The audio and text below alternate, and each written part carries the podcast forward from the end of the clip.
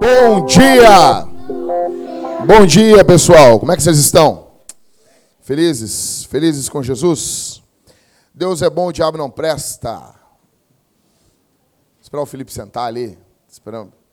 Ah, tá bom. Dessa vez passa, Felipe. Pessoal, estou muito feliz. Nós estamos em mais um culto aqui. Eu estou sem retorno, agora está ficando bom. Deus te abençoe. Uma latinha boa. Deus é bom. Pode baixar um pouco aí, cara. Não precisa ser tanto assim. Você ter essa, essa vontade de me dar som, assim. Pode baixar um pouquinho mais. Pessoal, nós estamos em uma série em Malaquias. E nós estamos no penúltimo sermão. A gente está no apagar das luzes aqui de Malaquias. Malaquias capítulo 3. Meu nome é Jackson. Quem está visitando a gente pela primeira vez, meu nome é Jackson. Ou para os íntimos, Jack, eu sou um dos pastores dessa igreja. Eu já avisei na Cavalo Branco, se você não nasceu, tá, não tem internet, não tem WhatsApp, você tá, ah, não sei, entendeu? Lá em casa a gente se comunica por pombo correio. Daí talvez você não saiba das últimas, né? Tá que nem os caras do caminho de Amaús lá, né? Pensa, ah, Jesus está morto, Jesus já ressuscitou, um cara chorando ainda. O cara só tava com o jornal de sexta-feira, entendeu, Marco? O cara não leu a zero hora dominical. Na dominical tava, ressuscitou, né? O cara tava com o jornal de sexta. Sabe o Metro, esse jornal que só dá aí? Só dá até sexta-feira. Daí, claro. Então, eu avisei na Cavalo Branco, quero falar aqui no púlpito, que a minha mulher está grávida. Você, pai. Isso. Isso. Estou muito feliz. Já estou desesperado, pensando em fralda, pensando em negócio. Estou aproveitando para dormir, mas o Marco dormiu lá em casa, roncou para caramba, não consegui dormir direito. E. Não, nem ronca, né, Marco? Nem, nem ronca, né, Marco? Da onde isso? E pensando em comprar fralda, tem que ir para uma casa com um quarto a mais, dois quartos para receber as pessoas. Eu estou desesperado, entendeu? Vem vindo um filho aí, eu não sei, nunca tive filho, não sei. Eu quero conversar com os pais aí depois para ouvir a experiência do pessoal aí, né? Felipe, que já tem filho, o Cauê, né? O, quê? Pode ser. Pode ser. Só que é que. Não sei, eu, eu não acredito que a gente vai passar pela grande tribulação. Quer dizer, eu acredito. Tanto eu sou pós-tribulacionista que o Isaac congrega com a gente. Né? Os caras dizem, não vamos passar pela grande tribulação. Né? Bom, gente, então nós estamos Hoje é o texto fatídico de Malaquias. Nego fala em Malaquias, ele já lembra de Malaquias 3. Fala, não, não é? Falei assim, nós vamos começar uma série em Malaquias. Cara, o Jackson vai pregar cinco sermãozinhos para no sexto ele arregaçar falando de dízimo. Gente, vocês não estão com calor. Sabe que só eu que com calor? Os homens, os homens, as mulheres não contam. Porque, olha só, tá, então assim, eu estou falando no púlpito. Está instituído isso. Quando chegar aqui, bota os ar-condicionados gelando. Aí quando as pessoas chegar, as pessoas. Entendeu? Virgem nossa. Ou bota um aqui no púlpito para mim aqui. Então, assim, pode baixar ali para nós. Vamos mandar um turbo, um negócio que. Sabe? Sei, não sei. E outra coisa, outra coisa. Desde que a minha esposa falou que eu vou ter um filho, eu não sei, não consigo dormir bem agora. Eu acordo. Dormi quatro horas, acordei. Quatro horas de sono, velho. Eu acordei assim, eu disse, vem sono, vem sono. Eu pensando nos problemas, nas coisas. Queria ter um carrinho. Eu vivia falando no carrinho de três rodas, né? O Michael já me deu um argumento lá que eu não devo ter um carrinho de três rodas. Porque só vemos pessoas, é, assim, iguais, com carrinhos de três rodas, um igual ao outro. João e Pedro e um bebezinho no shopping e um carrinho de três rodas. Eu não quero isso para minha vida. Então, gente, voltando aqui, eu nunca, eu vou falar a verdade, eu nunca curti muito Malaquias capítulo 3. Eu não gostei muito desse texto. Mas é a palavra do Senhor, Jackson. Sim, eu, eu não gostava quieto, sabe? Eu não falava muito. Por que, que eu não gostava? Primeiro que quando o cara é, vem de uma igreja, às vezes, neopentecostal, os caras, esse texto é o texto que os caras mais falam. É o texto mais falado da igreja. Então, às vezes, o cara não aguenta. Tipo, ah, Malaquias capítulo 3, o cara já sabe de cor. Porque daqui a pouco, assim, deixa eu explicar uma coisa. Uh, dependendo da, da, da, linha da linha histórica que você vier, da tradição teológica que você vem, tem os textos que você está mais familiarizado. Vou dar um exemplo. Se você vem de uma igreja reformada, você está familiarizado com Romanos. Os caras só falam de Romanos. A Bíblia dos Reformados só tem Romanos. Se tu vem de uma igreja pentecostal, pentecostal, os negros só, só sabem Atos. É Atos para lá. É Atos. Atos 2, então, e Joel 2. Tudo que é culto, os caras. Olha, e há de ser que nos últimos dias, diz Deus, derramarei do meu espírito sobre toda a carne. Os vossos filhos, vossas filhas profetizarão, os vossos velhos terão visões, visões, os vossos jovens terão sonhos. Tipo, é muito. Por exemplo, já sei de cor esse texto, cara. E não, eu não sei de cor esse texto de tanto ler Joel. Nossa, eu sou um leitor enlouquecido de Joel. Não, cara, é que eu venho de um movimento pentecostal. E os caras falavam muito de Joel 2 e Atos 2. Agora, se você vem de uma igreja mais prática, uma igreja mais empresarial, né? Tipo, tem igreja assim, alguma coisa da fé aqui em Porto Alegre, os caras são bem práticos. Vai ter muito provérbios. Muito, muito, muito, muito. Então, depende, eu não estou falando aqui mal dessas igrejas. E as igrejas neopentecostais, Malaquias 3 é o texto preferido deles. E eu não gostava. E depois que eu venho para o movimento reformado, aí que eu não gostei mesmo. Porque é um texto que me diz assim, quando é que tu viu um, um pastor reformado pregando em Malaquias 3? Ah, tem lá, não, isso aí, isso aí é o último sermão aí do, do Nicodemos, em Malaquias 3. Negão, tu não viu. Tu não viu. Tu não viu. Ah, mas o, o, o, Calvino comentou. A Fiel nem lançou o comentário de Calvino em Malaquias porque não ia vender. Né, o, o, o Calvino comentou, mas a Fiel nem lançou. Então eu não gostava. E eu sempre tive um relacionamento complicado com esse texto. Você já teve? Como é que é o teu relacionamento com Malaquias 3? Tragam todos os dízimos à casa do tesouro. Né? Sabe esse texto aí? Para que haja mantimento na minha casa, diz o Senhor. Onde vocês estão me roubando? Estão me roubando nos dízimos e nas ofertas. Qual é o teu relacionamento com Malaquias 3? Cadê Malaquias? Qual é o teu, qual é o teu relacionamento com Malaquias 3? Como, como, que você, quando fala assim a palavra dízimo, como é que, como é que você. Nossa, uh, ah, não, vamos falar de coisas. Mas não adianta, gente. Não importa da tradição teológica que tu vem ou tu vai. A gente pode imaginar as tradições teológicas. C.S. Lewis, no livro Cristianismo Puro e Simples, ele diz que as tradições teológicas elas são como os quartos de uma casa. E o cristianismo básico é como o saguão. Nós nos encontramos no saguão, nós conversamos no saguão de uma casa. Imagina uma casa enorme com uma sala enorme. Nós chegamos ali, conversamos uns com os outros, só que nós precisamos ir para os quartos. A questão é que nós, o meu conselho aqui é que nós não venhamos ficar somente em um quarto. Imagina cada quarto como sendo um texto bíblico. Nós precisamos explorar outros quartos da Escritura e não ficar só em Romanos. Querendo ou não, Malaquias 3 é palavra de Deus é Bíblia, é Escritura. E a gente precisa se debruçar sobre isso. Então vamos ler Malaquias capítulo 3, verso 6. Do, do verso 6 até o verso 18.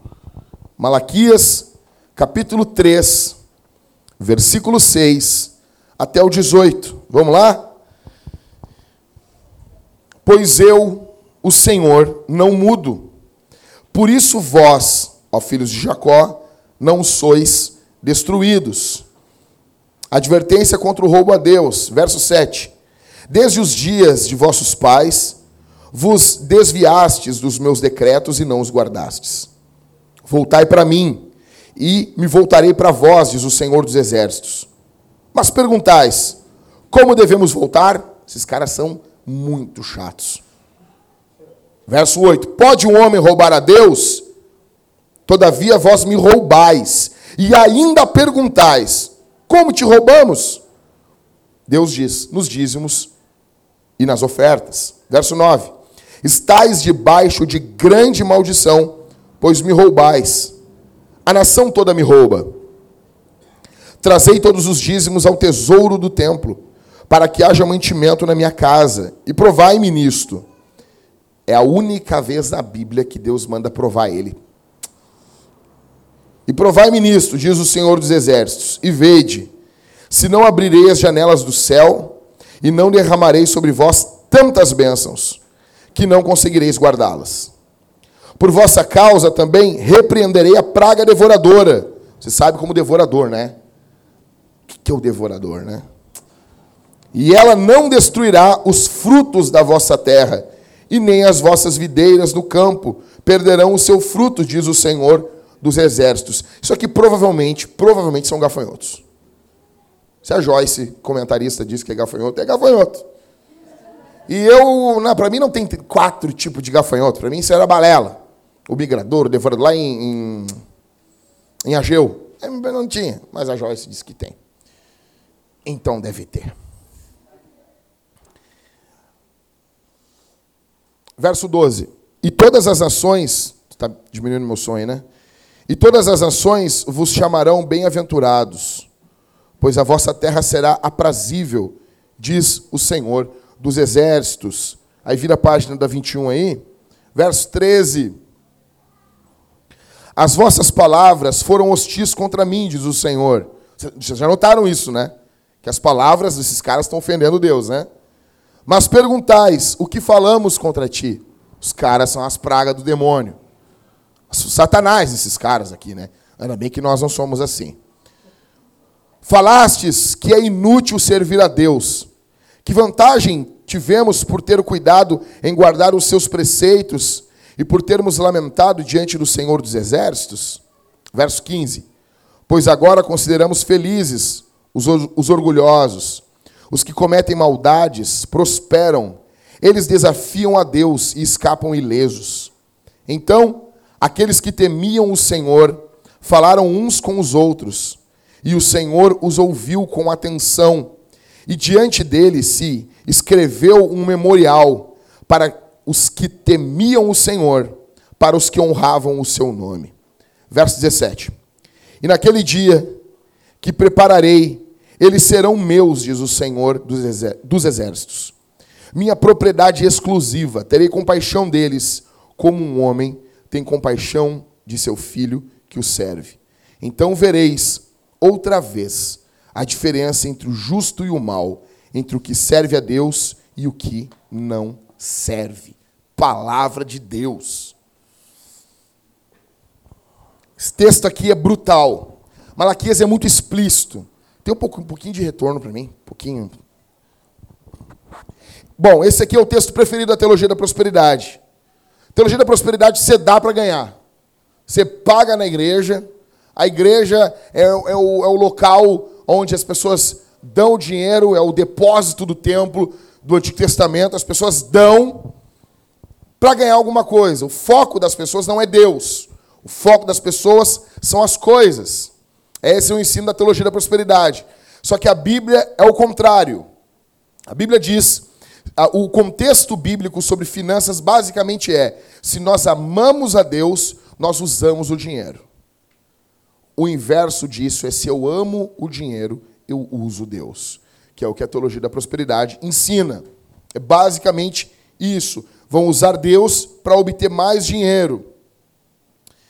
Primeira coisa que fica no verso 6 que a gente leu, Deus está dizendo: Pois eu, o Senhor, não mudo. Por isso, vós, ó filhos de Jacó, não sois destruídos.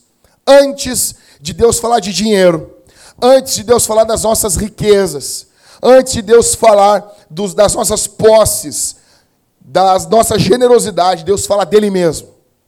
Gente não pode perder de vista. O foco do texto não é primariamente o dinheiro. O foco do texto é Deus. O foco da Escritura é o Senhor. E aqui, nós, quem já estudou um pouquinho de teologia sistemática, sabe que esse é um dos textos bases para a imutabilidade de Deus. Você deve ter lido isso no livro de São Gruden, tá? O capítulo quando ele fala sobre lá no começo sobre a imutabilidade de Deus.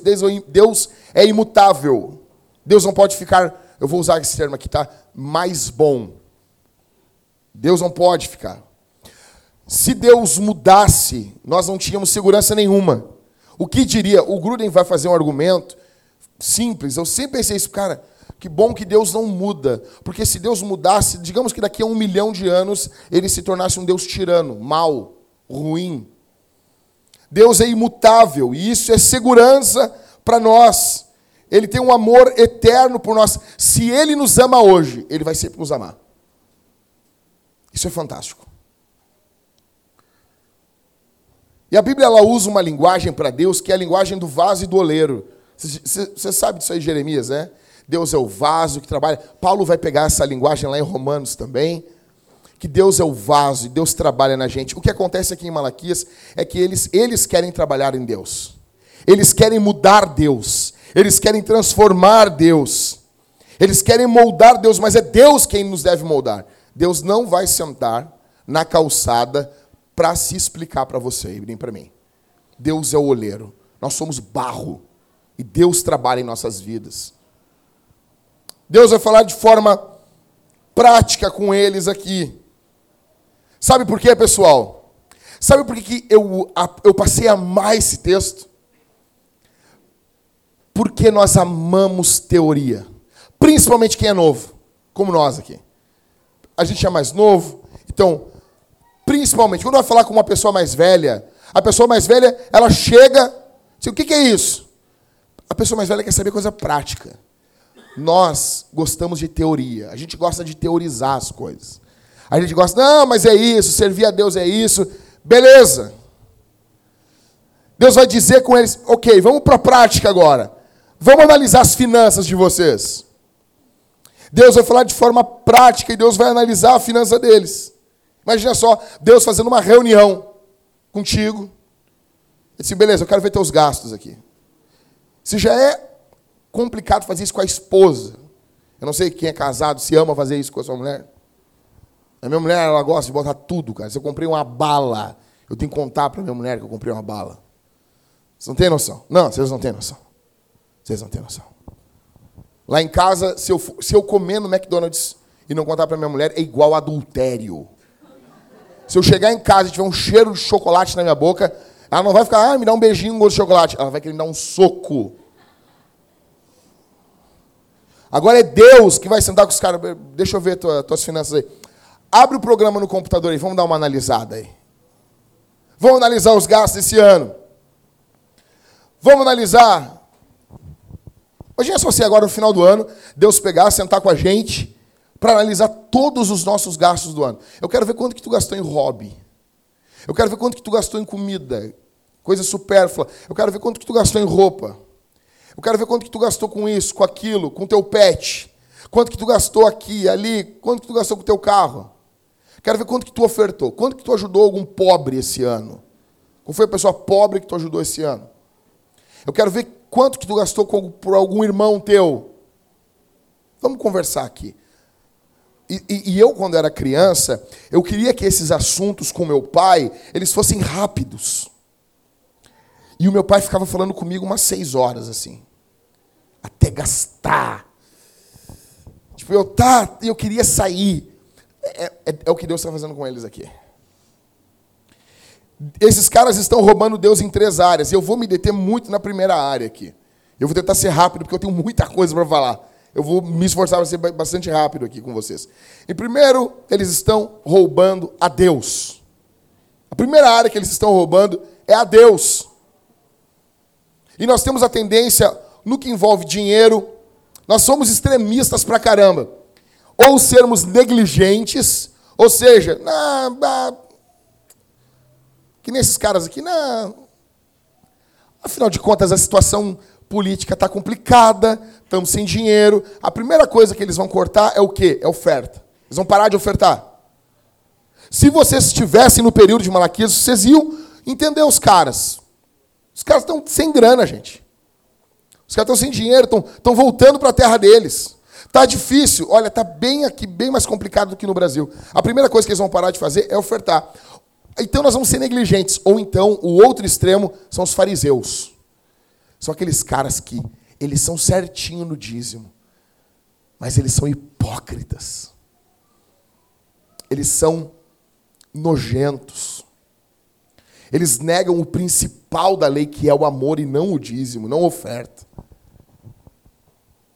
Deus vai fazer uma pergunta para eles, e eles vão devolver com uma outra pergunta. Eles estão fugindo.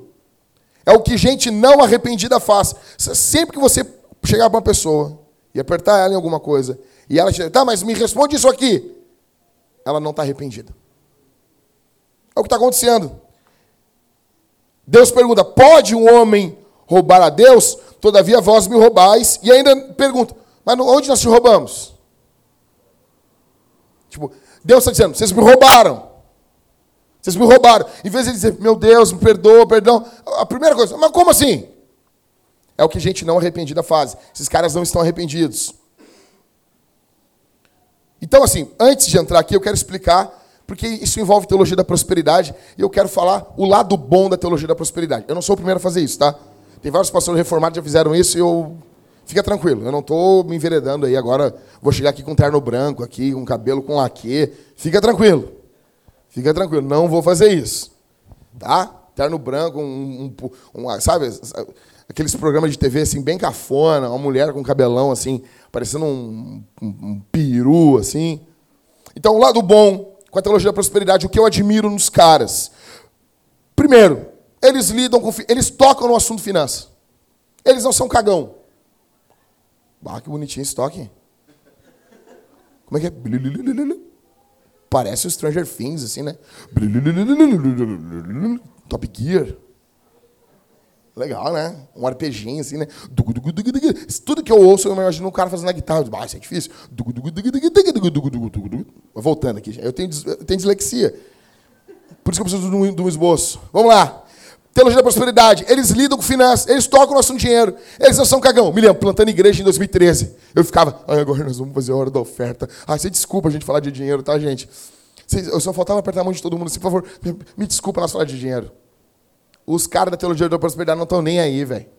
Eles falam. Se os reformados não querem falar de Malaquias 3, negão, eu admiro. Eles falam de Malaquias 3. Eu admiro isso nos caras. Então, eles falam de dinheiro. Outra coisa, os caras não. Ó, pode falar o que tu falar dos caras da teologia da prosperidade.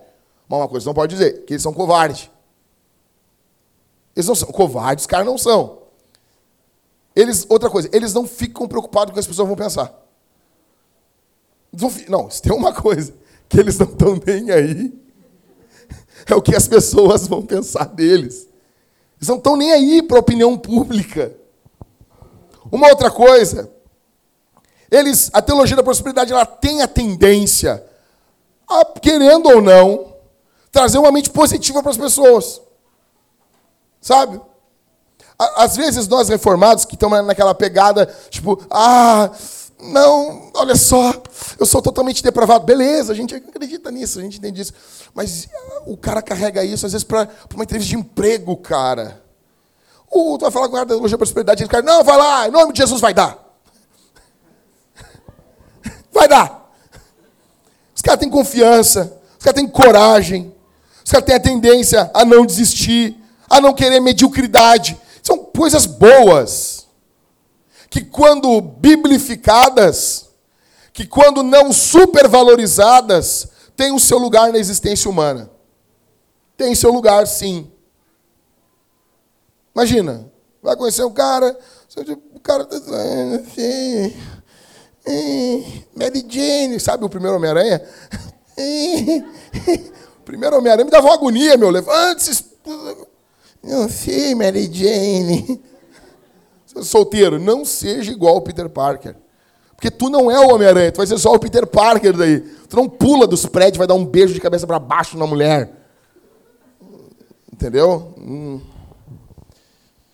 Nós não deveríamos ter medo dos homens e nem dos seus pensamentos. Muitos pastores de verdade, eles deixam de falar do ídolo dinheiro. Dinheiro é um ídolo. Vou dar um exemplo para vocês. Eu posso muito bem chegar no Johnny. Johnny, seguinte, quero falar contigo um negócio. Estou notando uma coisa na tua vida. Eu estou notando que isso aqui, aqui, aqui, assim, você está se tornando um ídolo na tua vida. Johnny, o Ismael, nós somos preocupados contigo porque isso, isso, isso, isso, aqui, aqui, papapá. Agora o cara começa a viver uma vida e a oferta dele não condiz com a vida dele. Tu acha que os pastores vão falar hoje em dia? Tu acha que os pastores vão dizer alguma coisa? A, primeiro pensamento é o quê? O cara está interessado no meu dinheiro. Primeiro pensamento. E os pastores deixam de falar.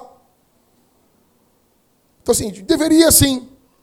Falar, não, meu irmão, como é que está isso aqui? Não, não, não, eu parei de ofertar um tempão. Tá, meu, meu velho, mas por quê? O que está acontecendo? Falar, vamos conversar sobre esse assunto. Os pastores, muitos pastores de verdade hoje deixam de tocar nesse assunto. Só que Deus não tem medo disso. Uma coisa que eu acho lindo nesse texto é que Deus não tem esse tipo de medo.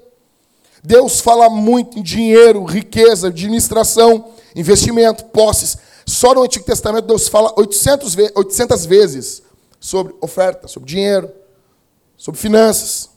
Jesus falou 25% do que ele falou nos evangelhos é, é em dinheiro. Você não tem como chegar assim, ó, não fale em dinheiro e seja igual a Jesus. Não tem como. Não tem como. Ah, eu quero ser igual a Jesus, mas não vou falar em dinheiro. Não.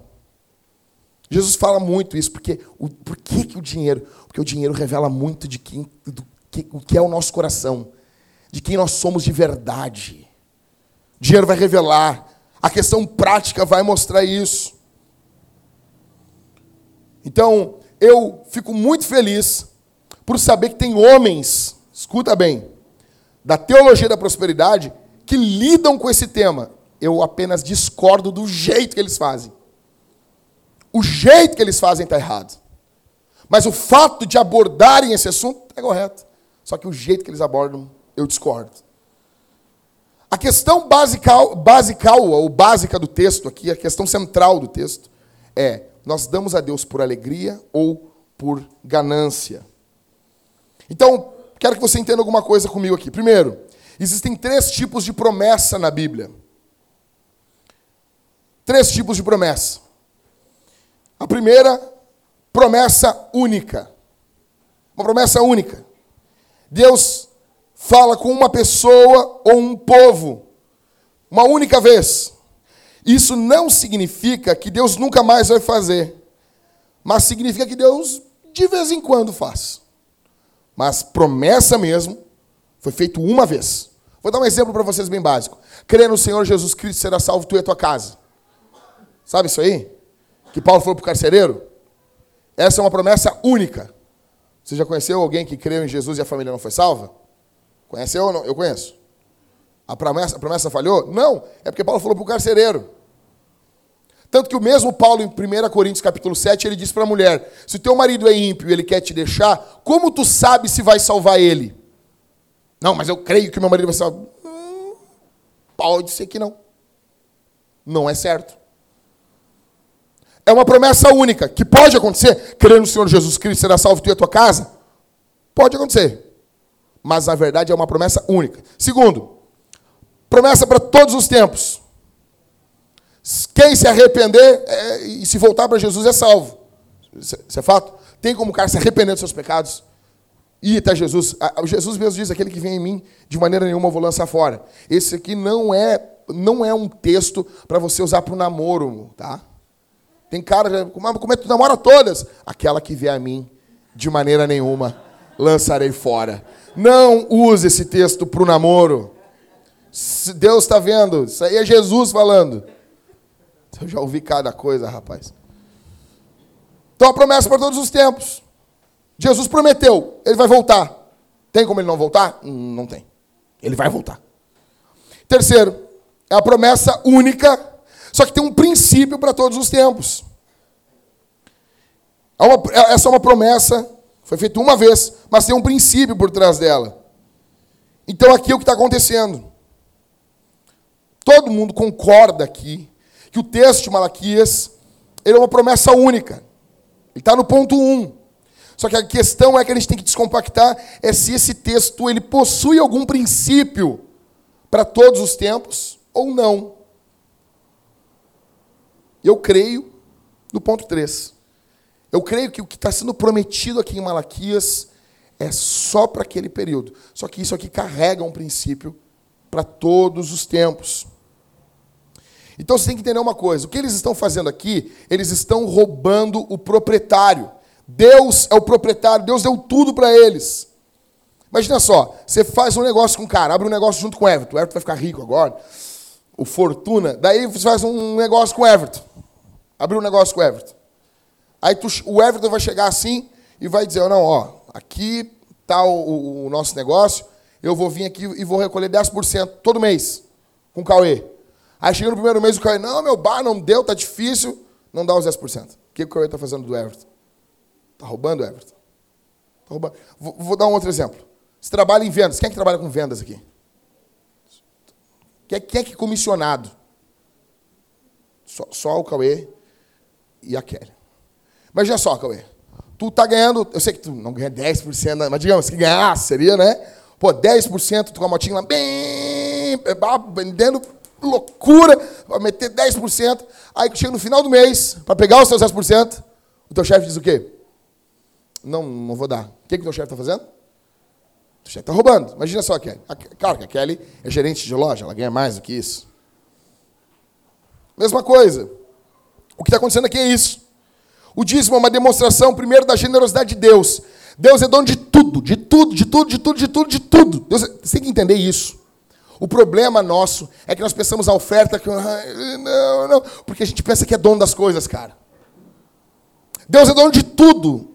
Aí Deus faz a gente, bota a gente na terra, e Deus diz assim, negão, seguinte, eu sou dono da bagaça toda, mas eu fiz uma, parada contigo aqui, e tu vai me dar 10%. Mas olha só, cara. A bondade de Deus com, com esse povo aqui. Deus está dizendo para eles assim: é que não é questão de dar 10%, é questão de Deus dizer assim: eu estou te dando tudo e estou te dando ainda 90%.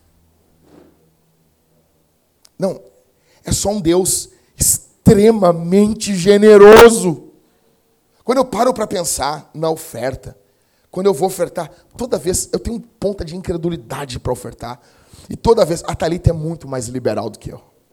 Muito, minha mulher ora muito mais do que eu. Tanto que lá em casa, no culto, no culto, quem ora sou eu. Porque se deixar a Thalita orando, ela vai orar uns duas horas. Ah, pastor, que. É, é verdade, gente, é verdade. Minha mulher ora tanto que às vezes eu estou orando com ela assim, amém, amém, amém, obrigado, Senhor. Pô, não para de orar, rapaz. Para de orar um pouco. E ela envolve oferta, envolve isso. É, ela é muito, muito, muito mais crente do que eu. Mas é esse pensamento, toda vez. Aí eu paro e penso, não, cara. Somente um Deus muito generoso diz assim: não, vocês vão ofertar 10%. Contexto de Malaquias. Você tem que entender isso, que algumas coisas estão ocorrendo aqui, algumas maldições estão ocorrendo por causa da infidelidade desses caras. Deus está dizendo para eles que eles devem trazer os dízimos, verso 10, ao tesouro do templo. Era um compartimento do templo que ficava o, o, dinheiro. Dependendo do dízimo, é, eles davam de três em três anos. Alguns eram alimentos que eles traziam. E Deus está dizendo para que haja mantimento. Deus está perguntando para eles: vê se eu não vou abrir as janelas dos céus. Há uma comparação aqui com Noé. Quando as janelas dos céus foram abertas, caiu água de juízo. Aqui Deus está dizendo: vai cair água de bênção sobre esses caras aqui. Verso 10. A grande ideia, quando as pessoas ficam pensando, nossa, será que essas bênçãos, eu vou ofertar na igreja, vai abrir uma janela de bênção na minha cabeça? Vai cair, cair uma bênção na minha cabeça. A grande questão aqui não é se vai abrir uma janela, não, se isso, aquilo. A grande questão é que toda a bênção vem do céu. Tudo de que vem de bom, não existe nada. O Novo Testamento também fala isso. Toda boa dádiva vem do Pai das luzes, vem do céu, vem de Deus. Deus está dizendo: Eu vou abençoar vocês. As bênçãos não vêm da criação. Isso, a primeira coisa que a gente tem que entender dentro desse texto é isso. Se você está sendo abençoado, não é porque você é espertão, não é porque você é malandrão, não é porque você, não, não, eu consegui fazer isso aqui, pá, eu sou um baita negociante, eu tenho uma lábia muito boa. Não! Todas as boas dádivas vêm de Deus. Quando você senta para comer, você tem que entender. Calvino vai dizer que nós deveríamos comer com o coração como se o próprio Deus em pessoa estivesse servindo aquele prato. Cara, como que tu vai murmurar de uma comida? Se, alguém, se o próprio Deus botasse, assim, pá. Se Deus à minha frente botar um, um bife de fígado para eu comer. Obrigado, Senhor. Hum. Não tem como murmurar do bife de fígado. Não tem como. Não tem, é. Agora a pergunta: tem uma promessa aqui para todos os tempos, verso 10? A, a, grande pergunta é: o verso 10, essa, se abrir as janelas dos céus, isso aqui é uma promessa para todos os tempos? A teologia da prosperidade diz que sim. Se tu tem que dar 10% é para a igreja local. Que a igreja local é o armazém. A igreja local é o armazém que guarda o dinheiro das pessoas. Isso é mentira, gente. Primeira coisa que eu quero dizer, isso é mentira. Essa não é uma promessa para todos os tempos. Não, mas tudo que é a Bíblia, eu creio na Bíblia. Mas como eu creio? É para mim esse texto.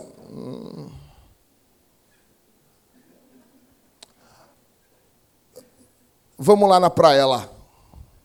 Caminha na água aí para nós aí. Pedro não caminhou? Ah, foi um pouquinho. Então caminha um pouquinho para mim. Faz um walker aí na praia aí. Faz para nós aí. Cara que fala que esse texto aqui mas é para. Dá uma vara na mão dele. Transforma numa cobra para nós aí. Deus não falou para Moisés jogar a vara e virar uma cobra ali? Não, mas aquilo foi para Moisés. Ah, ah. Mas Pedro não caminhou. Não, mas aí Jesus mandou Pedro vir. Ah, daí, mas não é para ti. Mas na hora de ganhar as bênçãos, o dinheirão é para ti. Hum, bonito. Vamos lá no cego lá, vamos chegar no cego lá. Leva um barro pro cara. Que, que foi? Gospe nesse barro, faz um lodinho aqui com guspe. Mas não, verde não.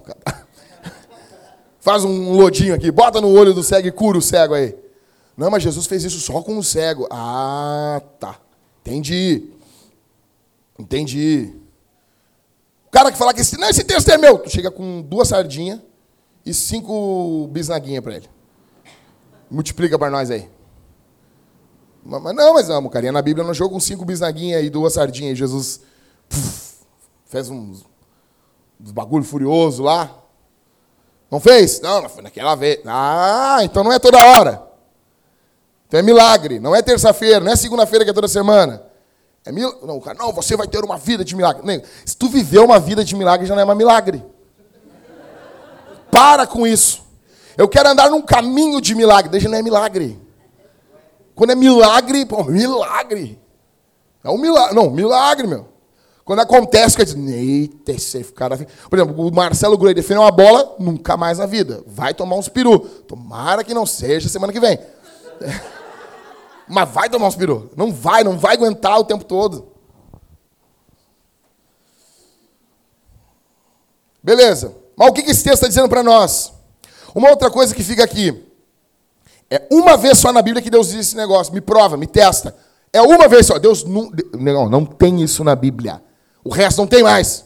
Pelo contrário, tem, um, tem uma outra coisa. Deus vai dizer: Não tentarás o Senhor teu Deus. É a única vez na Bíblia. Ou seja, daí os caras da teologia da prosperidade usam esse argumento que é uma única vez que é para fazer sempre. Não, burro! Se é uma vez é porque, pô, isso é muito sério, não é para sair fazendo isso aí. Não, tu não vai dar oferta e vai botar Deus na parede. Eu te boto na parede. Tá, mas o que esse texto está dizendo para nós? Eu creio que esse texto é uma promessa única com um princípio para todos os tempos. E que princípio é esse? Anota aí: princípio de generosidade. Então, assim, vamos diferenciar promessa de princípio. Promessa vai acontecer. Vai acontecer, é promessa. Jesus vai voltar. Jesus vai voltar, a igreja vai triunfar. Não tem como a igreja, não tem, as portas do inferno não prevalecem contra a igreja. É uma promessa. É uma promessa. Quem crê e for batizado será salvo, é uma promessa. Agora, princípio, geralmente ocorre assim. Normalmente é desse jeito. Vamos lá. Um texto que fala muito sobre o princípio, Provérbios. Ensina a criança no caminho que se deve andar e depois de velho não vai se desviar dele. Isso é um princípio. Vocês já viram um pai piedoso, um pai crente, com um filho parecendo um demônio? Vocês já viram isso? Os filhos aí fazendo, usando droga, fazendo um monte de coisa. O pai, por o filho dele não foi descrente um tempão. O Billy Graham, o Franklin Graham, que agora está posando aí, orando pelos presidentes, fazia, fazia, acontecia. Era loucão, era vida louca. Então é um princípio. Agora, promessa. Ah, os mortos vão ser ressuscitados. É mais ou menos. Não, isso é fato. Isso é uma promessa.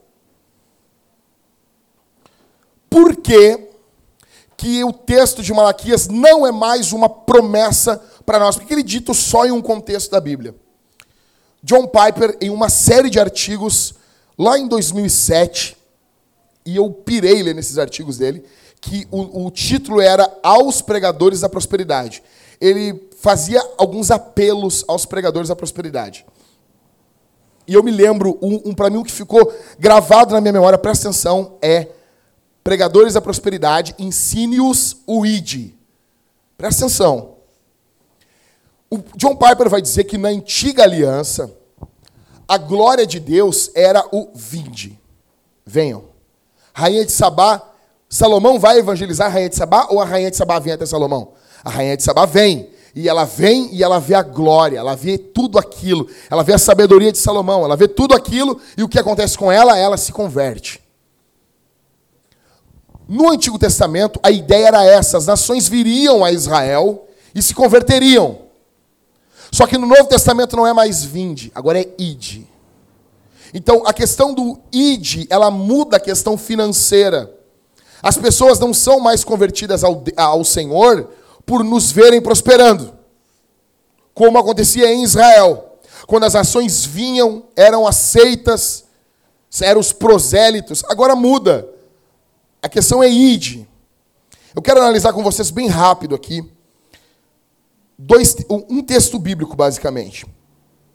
Em 2 Coríntios 9, 8, diz: E Deus é poderoso para fazer toda graça transbordar em vós, a fim de que, tendo sempre o suficiente em tudo, transbordeis em toda boa obra. Deus é poderoso para fazer.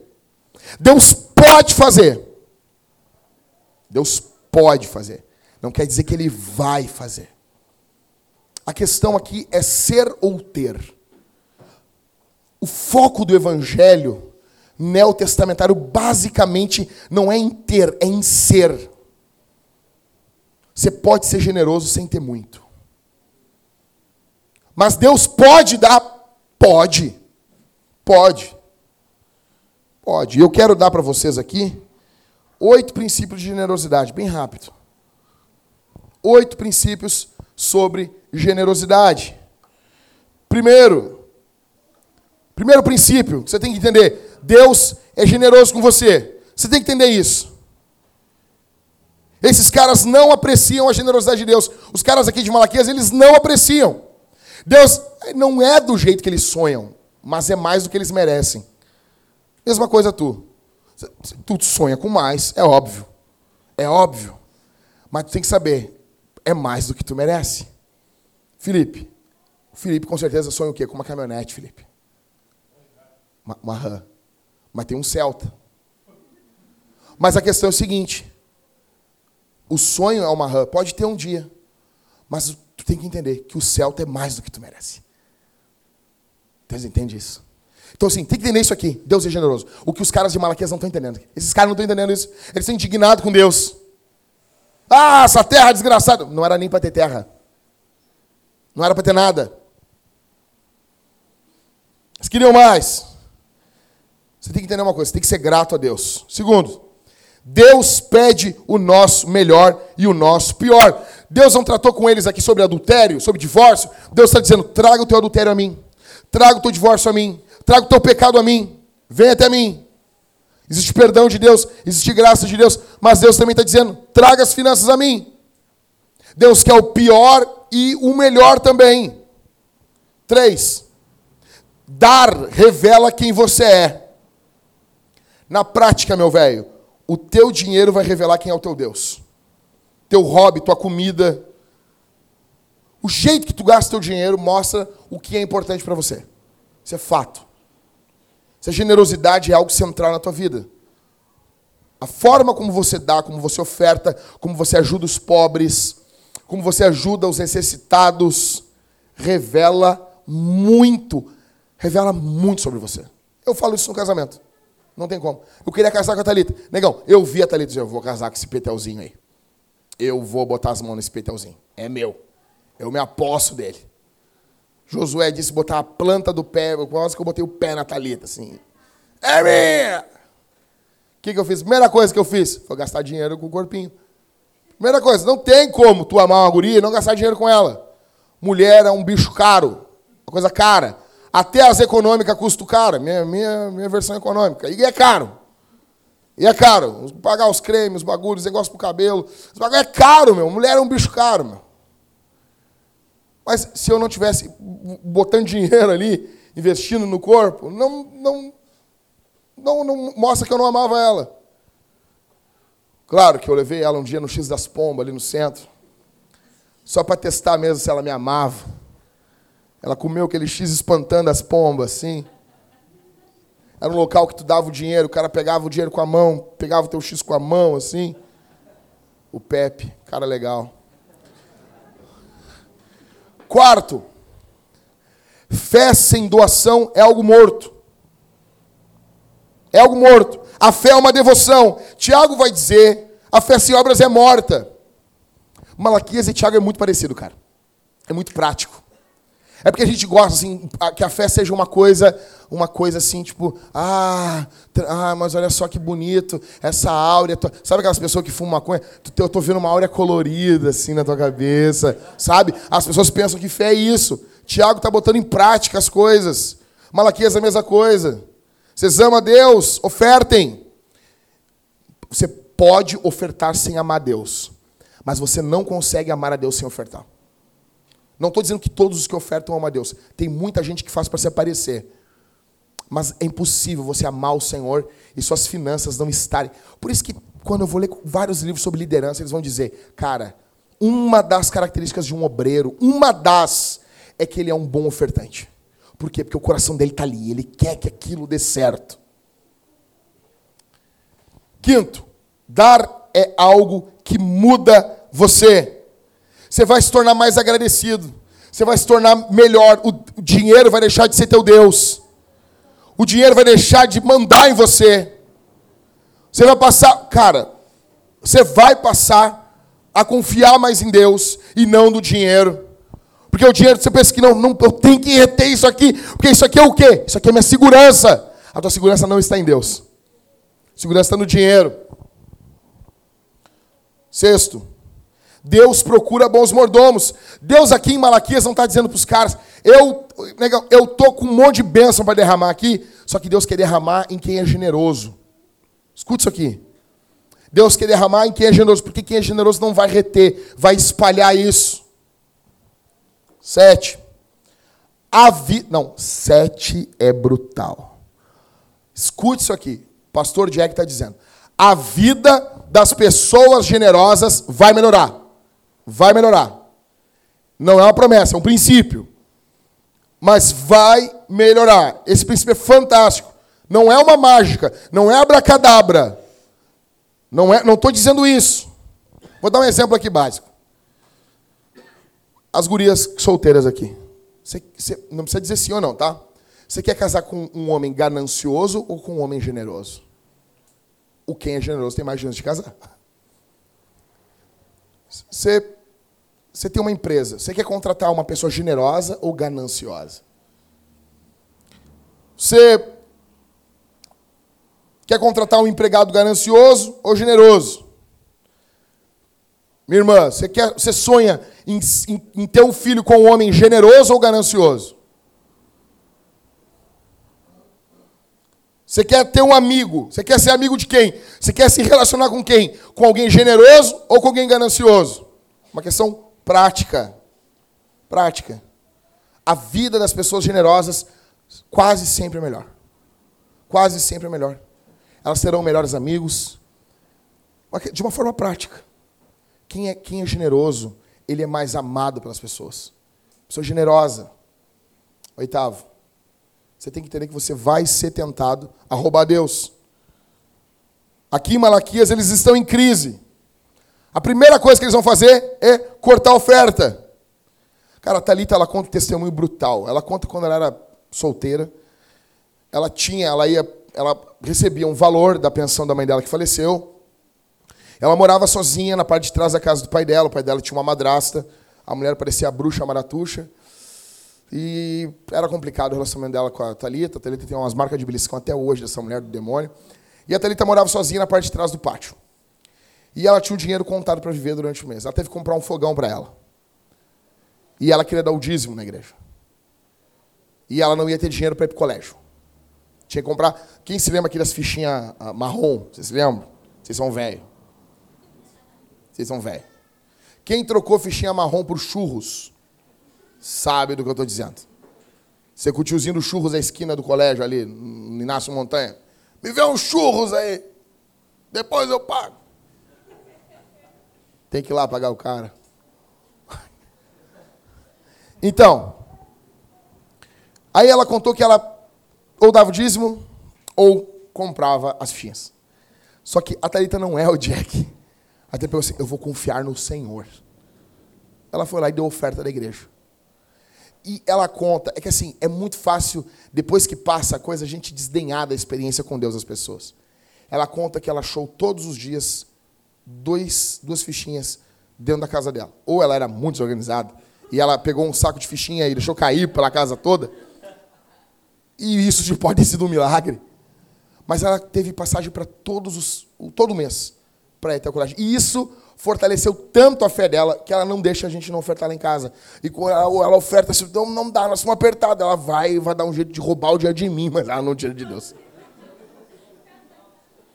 Por quê? Porque isso fortaleceu muito a fé dela. Muito, muito, muito.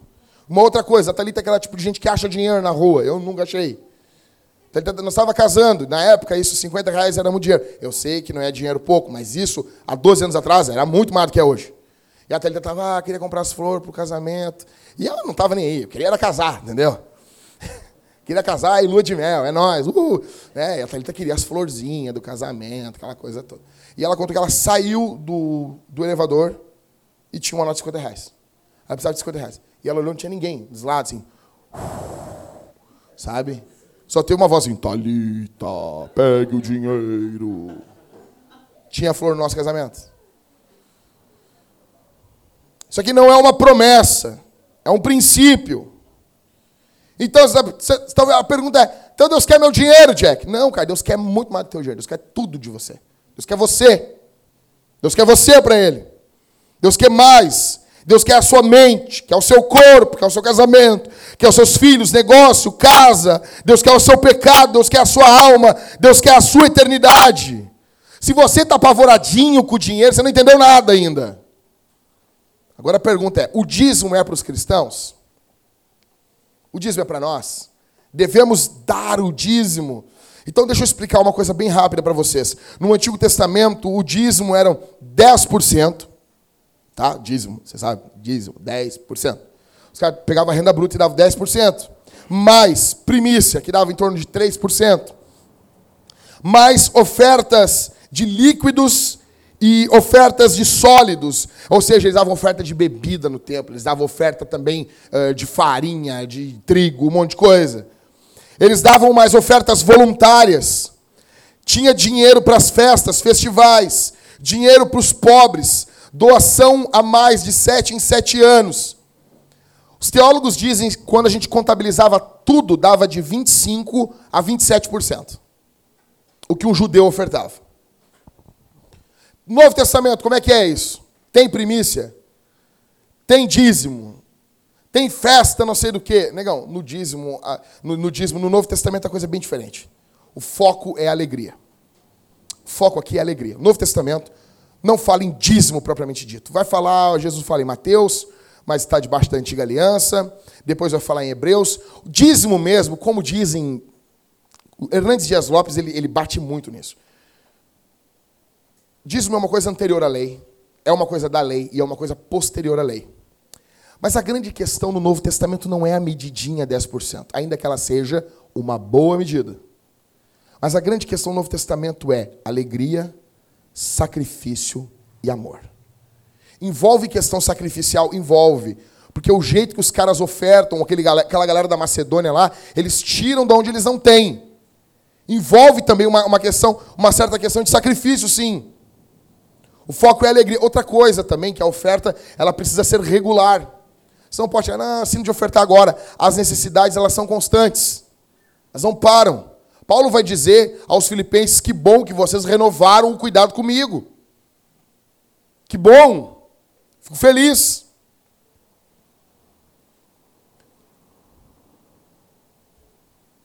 Uma outra coisa que você tem que entender aqui. Hoje, a gente tem um combate de jovenzinhos contra o dízimo. Tem, a gente tem internet. Por quê? Por causa de falsos pregadores. Mas hoje se bate muito nisso. Só que os jovens são os menos propensos a ofertar. Por isso que eu converso com os caras. Às tem um cara com o mesmo número de membros que a nossa igreja. E eu pergunto, igreja estourando de grana, os caras enviando missionário para Disney para evangelizar o pateta. Daí a primeira coisa que eu pergunto pro cara, qual é a média de idade da igreja, da tua igreja? Deus, cara, não, 55, 60 anos. Só os negros com a vida feita. A oferta é maior. As pessoas, as pessoas têm a tendência, os mais velhos, a serem mais generosos que os mais jovens. Uma outra coisa que você precisa entender, que alguém faz aquelas promessas. Não, quando eu melhorar, eu vou ofertar. Eu quero dizer isso aqui. Isso é mentira. É a mesma coisa, assim, eu vou parar de adulterar. Eu vou virar fiel. Eu estou adulterando para aprender a ser fiel. Não existe isso. O contexto de Malaquias é um contexto de crise. É um contexto de crise financeira. E Deus está batendo no jeito que eles estão usando o dinheiro. Ah, estamos vivendo em crise. Cara, eu quero dizer uma coisa: a obra de Deus não pode parar. Não pode parar. Você corta alguma coisa da tua vida, mas a obra de Deus não pode parar. Não pode. Novo Testamento, o meu argumento, para mim, particularmente falando, para mim aumentou a coisa. Para mim é 10%. Quer que eu fale bem a verdade? Para mim, no Novo Testamento, os caras, os caras ali, no contexto de Coríntios, para mim, esses caras ofertavam mais do que 10%. A igreja não teria dado esse avanço. A gente vê em Jerusalém. Ninguém está querendo aqui que tu venha na tua casa agora e traga aos pés dos presbíteros aqui. Ah, mas eram os apóstolos. Tá bom, a gente bota a Bíblia. Os apóstolos é, joga na Bíblia o dinheiro. Ninguém está pedindo isso. Só que a gente nota que o coração dos caras era muito mais generoso do que no Antigo Testamento. Paulo recolhe as ofertas de forma muito mais simples no Novo Testamento do que no Antigo. A probabilidade que esses caras ofertassem muito mais do que 25, 27% é muito maior. E no Novo Testamento, as exigências, às vezes, da lei, às vezes elas não diminuem, elas aumentam. Antigo Testamento, não adultera. Novo Testamento, negão, tu cobiçou a mulher ali, fum, pegou, cabelo, adulterou. Antigo Testamento, não mata. Novo Testamento, negão, se tu odiou teu irmão, tu já matou o cara. A exigência é muito mais forte, ainda que eu acredite que isso seja algo que sempre deveria ter sido assim. Só que agora no Novo Testamento Jesus dá a correta interpretação. Então, no meu ver, meu velho, tudo que você lê sobre os puritanos, sobre como os homens de Deus interpretaram isso, eles entendem que 10% é não um teto, mas é um piso de onde a gente começa. Então, assim, se você está preocupado se é 10%, analisa o teu coração se tu já não é avarento. Se isso te preocupa, se você está tão dolorido, o problema. Não, para, nem dá mais. O problema, na verdade, é o teu coração. Vai para casa, vai orar. Dobra o teu joelho. Se o seu dinheiro não está sendo teu Deus. Se quando a gente lê isso aqui, eu li, ai meu Deus, ai, é uma coisa tão simples, 10% é uma medida tão boa, dá um pouco a mais às vezes no mês. O que eu faço é isso. Dependendo, eu dou 10% e dou um pouco a mais. E eu oro que eu quero a partir de hoje, de hoje não, desse ano, eu já falei com a minha esposa, que todos os anos a gente vem aumentar a nossa oferta, proporcionalmente falando. Imagina que, que, que benção. Você quer Deus, se você orar assim, eu quero, eu, me dá condições de todo ano aumentar a minha oferta proporcional. Que eu possa, se eu ofertava 10, agora a partir do ano que vem eu quero ofertar 12%. Se você conseguir fazer isso, é porque Deus abençoou você financeiramente. Meu sonho é esse. Por quê? Porque eu quero ter condições. Simples.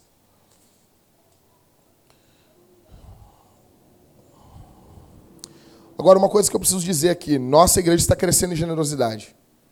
A nossa igreja está crescendo sendo um pouquinho mais inteligente no que envolve finanças.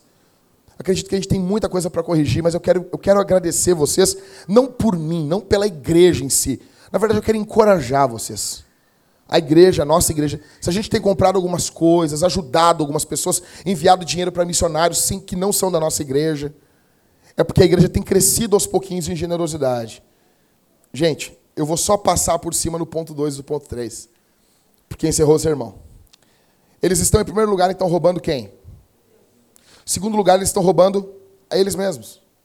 Porque ao deixar de ofertarem, eles deixam de receber uma bênção de Deus. E aqui, se receber a bênção de Deus, eu não estou nem falando de dinheiro. Porque é abençoador ser doador. E quando você não doa, você perde isso. Você perde a alegria de ajudar. Você perde a alegria de, de participar. De entender, velho, eu tenho parte nessa bagaça aqui. Isso aqui tem minha mão. O meu avô dizia para mim, ô oh, Michael, todo feliz, todo faceiro. Meu falecido avô, o nome dele, Anésio. Eu não sei por que as pessoas botavam esses nomes nas pessoas. Nunca que eu vou botar no meu filho, Anésio Neto. Não tem como. Meu avô Anésio dizia para mim um assim, Jackson, levava, às vezes eu ia com ele no Olímpico, meu avô olhava o Olímpico assim, eu ajudei a construir isso aqui. Meu avô na época, na época que Porto Alegre era uma província, é uma província, mas era mais provinciano ainda, os torcedores do Grêmio, os caras, os chegavam lá no, Marco, com, com o cimento. Os caras chegavam de carro lá, nas as Belina, os Fiat 147, e largavam três cimentos, quatro cimentos. Os torcedores levavam cimento para fazer o negócio. O meu avô levou cimento e ajudou a construir, a virar massa para fazer o Olímpico.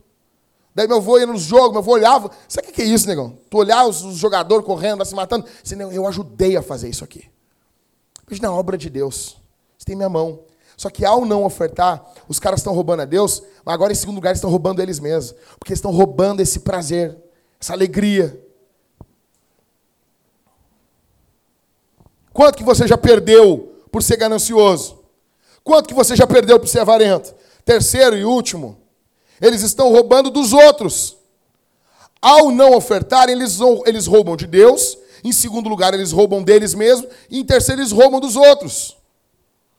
Ao não doarem, os levitas ficam sem alimento. O que está acontecendo no período aqui de Ageu, de Malaquias? Gente, eu sei que passou do horário. Segura só mais um pouquinho aí. Não é sempre que acontece isso. Se bocejar, eu vou eu aumento 10 minutos. Faz cara de animado, feliz. O contexto aqui, quando Neemias volta, Neemias olha, os levitas eles abandonaram, eles estão trabalhando não no templo, porque as pessoas não estão mais ofertando, e eles estão trabalhando para sustentar a mulher e os filhos. O fato deles não ofertarem, eles estão roubando dos levitas. Eu sei da diferença que o obreiro no Novo Testamento não é um levita. Eu sei disso. Eu já fiz uma lição de casa. Fica tranquilo. Só tem uma coisa: Paulo, no capítulo 5 de 1 Timóteo, ele vai fazer um paralelo dos obreiros do Novo Testamento com o obreiro do Antigo Testamento. Ele vai fazer. Você não adianta ficar brabo. Ele faz. Paulo fez. Eu vou dizer uma coisa para vocês com todo amor. Quando você não oferta, você está impedindo de novos obreiros ou dos obreiros da nossa igreja serem sustentados. Você está impedindo. Você está roubando. Você tem que entender isso. Você está tirando dinheiro. Nossa, isso aqui podia ser usado para nós ser, velho, para nós ser um, dois, três obreiros sendo sustentados pela igreja. Para estar tá full time na igreja. Muitos abandonam o ministério por causa da ganância dos outros. Muita gente vocacionada. Eu conheço um pastor, mandei isso no grupo da igreja. O que, aconteceu? Um pastor agora de Mato Grosso do Sul, um homem de Deus. Quando o cara era neopentecostal, ele pastoreava uma quadrangular. Eu fui pregar na igreja dele. Tinha igreja, o negócio lotado, bombando, os caras ganhando uma grana. Ele ganhava um bom salário na época, tinha o um carro, a casa. Aí o que aconteceu com o cara, Suzana? Ele se reformou. A igreja foi esvaziando, esvaziando, esvaziando, esvaziando. Ele começou a ensinar o que agora? O livro de Romanos. A igreja esvaziou. Ele teve que saiu da igreja, a quadrangular demitiu ele. Porque ele não tinha dinheiro, a quadrangular demitiu. Não tá, a franquia não está gerando dinheiro, manda embora. O que, que ele fez? pastor começou a pastorear na casa dele. Só que o que acontece? Os reformados não ofertam. Neopentecostal oferta. Neopentecostal oferta. Maior parte da Bíblia, tu ensina a Bíblia para as pessoas, que era para as pessoas, não, vou ter generosidade. Vou encher os bolsos de dinheiro. Não, legal, não, não. Que aconteceu com, com, com esse pastor? Eu não quero dizer o nome dele. Um homem de Deus, meu amigo. O que, que ele fez? Ele teve que abandonar o ministério, porque ele tem uma família. Mesma coisa com o Antigo Testamento. Ele tem uma mulher, tem filha, as filhas grandes, tem, tem, tem, casa, tem aluguel, tem que pagar o carro, IPVA, tem conta. A pessoa tem, a pessoa tem vida, entendeu? Eu fui pregar no, no, fora do estado, eu ganhei uma oferta, eu ganhei uma oferta para pregar fora do estado de R$ 1.500. Aí os caras, nossa, R$ 1.500. Ah, eu ganhei R$ 1.500 todo dia. Se eu pregar todos os dias e ganhasse R$ 1.500, aí sim.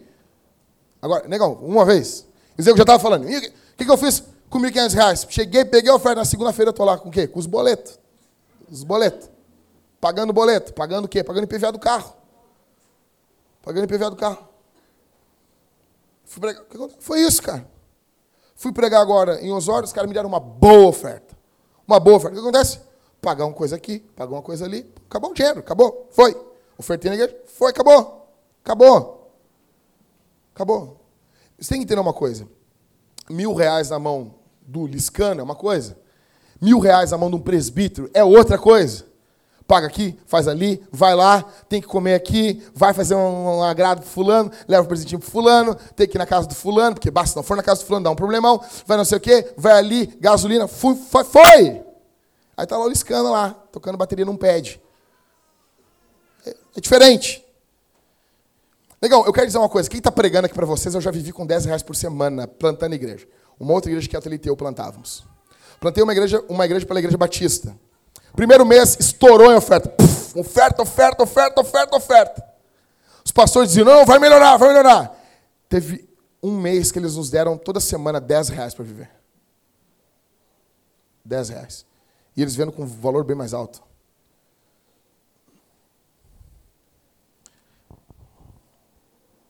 Que, que poderia ser feito na nossa igreja?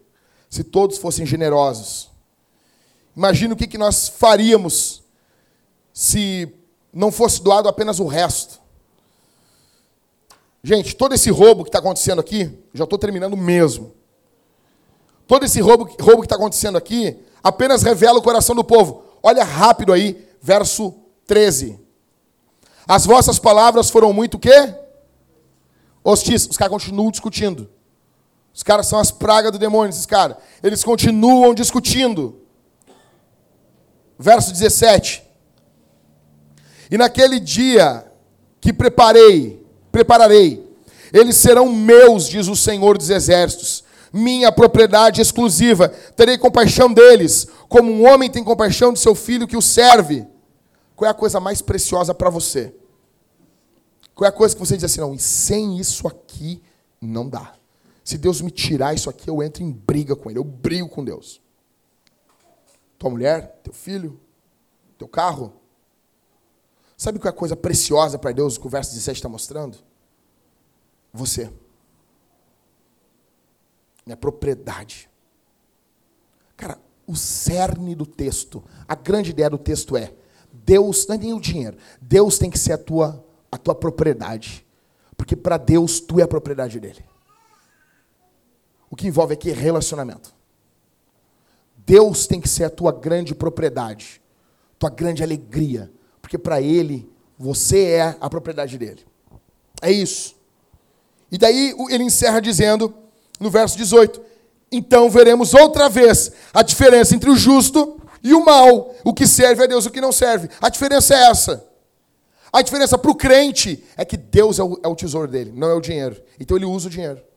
A diferença para o descrente é que o dinheiro é o Deus dele, então ele usa Deus. Ele usa o Senhor. E eu encerro dizendo que a sua oferta revela isso.